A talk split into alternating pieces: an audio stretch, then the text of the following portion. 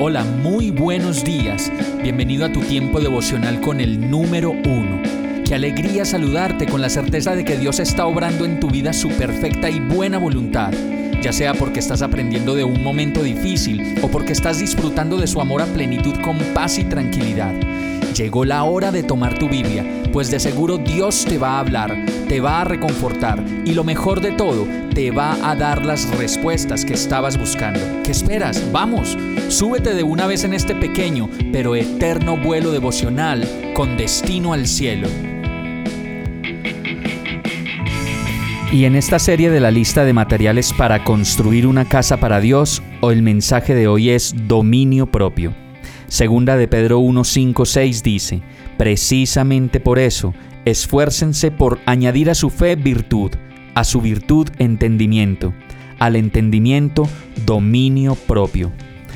¿Cómo nos cuesta en la vida contenernos de la ira, de las palabras que hacen daño? ¿Cómo nos cuesta dejar de murmurar, de hablar mal de los demás, de meternos fácilmente en conversaciones que así sea que nos quedemos callados, sabemos que están llenas de chismes, peleas y divisiones? Asimismo, nos cuesta mucho trabajo contener las ganas de mirar lo que no debemos.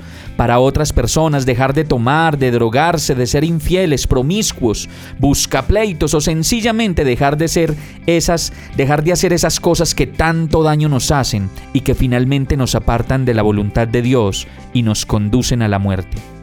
El dominio propio es precisamente lo contrario es abstenerse, es resistir, es pelear la buena batalla frente a tantas y tantas provocaciones que nos pueden venir en la vida. La, provocación de las mujeres, la provocación del placer, de los hombres, de las riquezas, del papayazo, de la trampa y del engaño. Pero hay una sola manera de comenzar a experimentar el dominio propio y consiste en entregarnos a la voluntad de Dios, a obedecer su palabra, a entenderla y en medio de ese entender su palabra, dejar que su Santo Espíritu nos ponga a hacer cosas que sin Él nunca podríamos hacer. Y esas cosas son, en medio de la provocación, huir, salir corriendo de ese lugar donde las cosas no van a salir bien y nos vamos a meter en problemas. En otros casos, nuestra relación consciente con Dios nos llevará a responder de maneras que tampoco habríamos planeado, llenos de paz, llenos de descanso y de la seguridad que solo su palabra nos puede dar. Señor, enséñame el dominio propio, transforma mi carácter, mis debilidades, mis respuestas groseras, mis ganas de controlarlo todo y lléname de tu amor, de tu paciencia, de tu ternura, para ser luz en medio de la oscuridad. Te necesito, ven a mi vida y enséñame a pasar más tiempo a tu lado. Hemos llegado al final de este tiempo con el número uno.